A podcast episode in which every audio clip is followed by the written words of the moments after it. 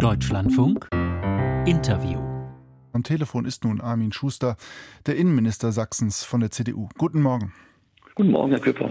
Herr Schuster, Bundesinnenministerin Nancy Faeser, die dämpft oder die möchte dämpfen vor diesem Flüchtlingsgipfel bereits die finanziellen Erwartungen an den Bund. Ist dir das bei Ihnen gelungen? Also wir haben in den äh, in ganzen, im ganzen Thema äh, Migration und, und Flüchtlingsaufnahme einen ziemlich starken Dissens zwischen Kommunen, Ländern auf der einen Seite und dem Bund auf der anderen Seite.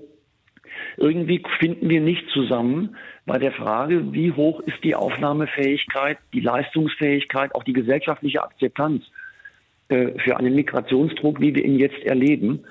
Und ich habe die Befürchtung, dass das heute äh, so bleiben könnte. Und dann sind natürlich Fragen wie Unterbringungskapazitäten, Finanzierungen, mhm. Immobilien, Versorgung, Kita, Schule etc. Das, wo wir wirklich am Limit sind, wo die Kommunen absolut am Limit sind, äh, das ist natürlich dann schwer zu klären. Wenn dieser Dissens bleibt, dass also die Ampel, wenn bei Migration auf, auf Grün steht in der Bundesregierung, ähm, dann schlage ich vor, ich kann mir keinen anderen Weg mehr vorstellen, dass wir eine unabhängige Kommission mal einrichten, bestehend aus Bund, Länder und Kommunen, die man ein realistisches und unparteiisches Belastungsbild ähm, formulieren und wirklich mal die Frage beantworten, äh, äh, wie, wie sieht es in Deutschland tatsächlich aus mit der administrativen Aufnahmefähigkeit und mit der gesellschaftlichen Akzeptanz. Aber wie erklären Sie sich diese Diskrepanz? Ich meine, in der Bundesregierung, da sitzen ja auch direkt gewählte Bundestagsabgeordnete. Wissen Sie, wenn ich das wüsste, es, es, es, es wundern sich ja auch unsere europäischen Partner über uns. Also äh, wir sind Wer ja denn? auch europaweit äh, isoliert. Wenn Sie sehen, dass nahezu alle Nachbarn bei der Migration einen anderen Kurs fahren als wir. Das Problem ist, dass wenn Deutschland weiterhin bei dem System bleibt, ein sehr liberales Asylsystem, das immer noch weiter aufgeweicht wird, höchste Sozialstandards und kaum Rückführungen, dann sind wir der Magnet schlechthin. Und darunter leiden natürlich auch alle anderen Nachbarländer, dass die jetzt Schengen dysfunktional machen, indem sie einfach die Menschen durchleiten vom Balkan bis nach Deutschland. Dafür habe ich zwar kein Verständnis, aber nachvollziehen kann ich es schon. Ähm, die, die Asylbewerber wollen zu uns wegen dieser Bedingungen. Und ich glaube, daran muss die Bundesregierung dringend etwas ändern. Ich gucke gar nicht zurück. Sachsen hat einen Bombenjob gemacht. Wir haben alle aufgenommen. Wir haben 90 Prozent der ukrainischen Staatsangehörigen in Wohnungen. Wir haben noch keine Zelte. Der Oberbürgermeister Jung macht jetzt das erste Mal so etwas. Wir haben noch keine Turnhallen belegt. Aber ich muss natürlich auf 23, 24 schauen. Mhm. Und wenn jetzt keine Drosselung kommt, dann sind wir in ein bis zwei Quartalen jenseits aller Limits. Aber Herr Schuster, das klingt jetzt so einfach, wenn keine Drosselung kommt. Wie soll das Ganze denn geschehen? Ich meine, auch Boris Rhein, der Ministerpräsident von ähm, Hessen, fordert eine Begrenzung der Zuwanderung, aber das ist natürlich einfach gesagt äh, und schwer gemacht. Ja, ich, ich mache ein paar Vorschläge. Äh, Vorschlag Nummer eins.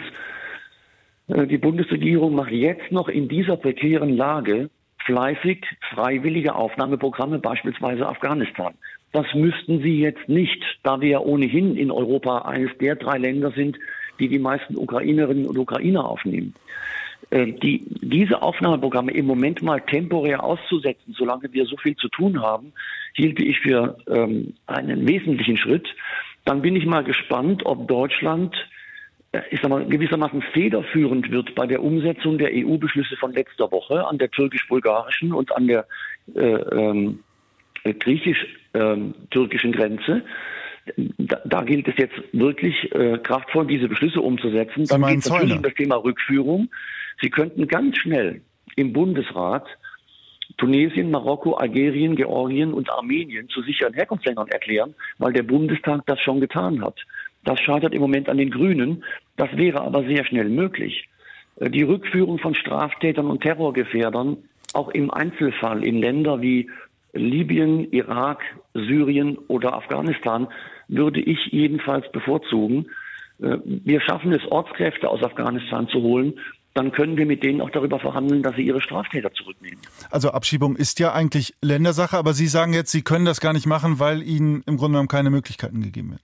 Äh, die, die, die, Abschiebung bereiten wir vor, aber vollziehen tut es der Bund durch die Bundespolizei und vor allen Dingen kriegen wir, wir können ja nur abschieben, wenn der Bund Rückübernahmeabkommen ähm, mit den Ländern geschlossen hat. das Bund soll ja jetzt Joachim Stamp, der neue Beauftragte, vor allem machen. Genau. Wie groß ist Ihre Hoffnung, dass das klappt? Herr Stamp hat, ähm, äh, hat eine Herkulesaufgabe übernommen. Ähm, ich habe so meine Zweifel, ob, ob das ein Beauftragter der Bundesregierung so ohne weiteres diplomatisch im Rest der Welt durchsetzen kann. Nach meinen Erfahrungen geht man im Rest der Welt sehr stark nach dem Prinzip, äh, äh, wir wollen Minister und Präsidenten sehen oder Kanzler. Äh, aber ich drücke ihm jedenfalls die Daumen. Es kommt darauf an, dass beim Thema Rückführung etwas passiert. Und, Herr Küpper, wir gefährden das Schengen-System. Ich, ich liebe es, wie die allermeisten Deutschen, sich frei in Europa zu bewegen. Wenn wir das erhalten wollen, dann muss Schengen funktionieren. Und wir sind auch innerhalb von Schengen, was das mhm. Durchleiten anbelangt, die Sekundärmigration, auf einen so schlechten Kurs, dass ich befürchte, dass wir irgendwann noch zurückfallen in die, in die Zeit der Schlagbäume. Ähm, weil wir über Zäune an Außengrenzen wird ja jetzt auch nicht nur gesprochen, sondern auch geplant. Das ist der richtige Weg. Ich weiß nicht, ob es die Zäune sind, aber eine, eine Sicherheit der Außengrenze ist die Grundbedingung für Freiheit in Europa. Wenn wir die Grundbedingung nicht hinbekommen, dann werden die Mitgliedstaaten nach und nach äh, zu eigenen Maßnahmen an ihrer Grenze greifen und dann fallen wir in eine Zeit zurück, wo eigentlich keiner hin will. Der, der da jetzt am kraftvollsten ein Signal senden müsste dagegen, das ist Deutschland. Solange wir in den Rest der Welt dieses Signal senden, wir sind in jeder Beziehung offen für Zuwanderung, solange belasten wir natürlich ganz Europa. Und ähm, da muss der Bundeskanzler einen Weg finden. Das habe ich jetzt in Brüssel nicht erlebt, also letzte Woche da war.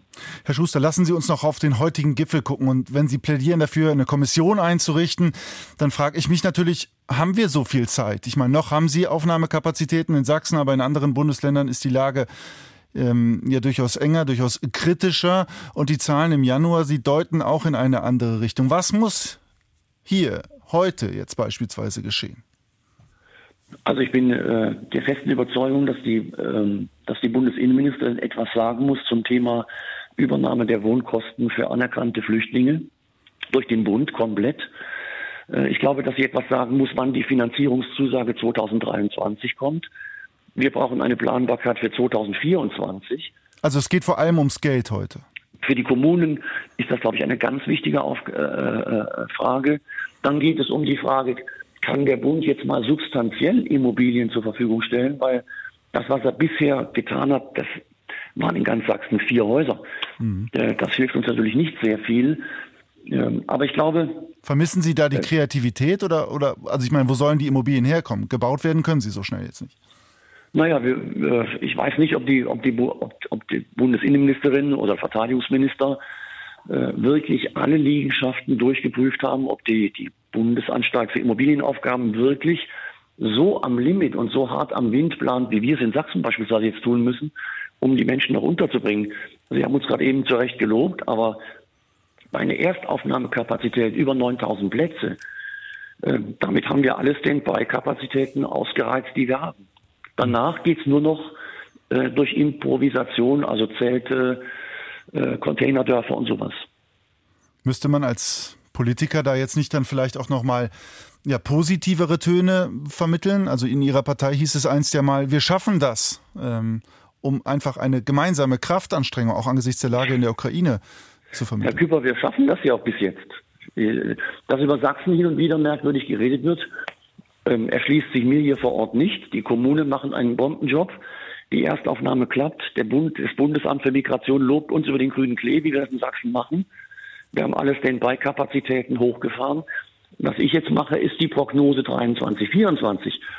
Äh, wir haben jetzt geschultert, dass der Bund ähm, so stark auf der Ampelphase grün ist bei Migration. Aber wenn er das bleibt, mhm. dann, ich möchte keine Menschen in Zelte und Turnhallen unterbringen. Das ist nicht würdig. Das ist nicht, wir, wir haben einen hohen Anspruch, wie, wie gut wir die Leute unterbringen wollen. Das haben wir bisher geschafft. Ähm, und da hat kein Bürgermeister Lust, das zu gefährden und deswegen brauchen wir Lösungen.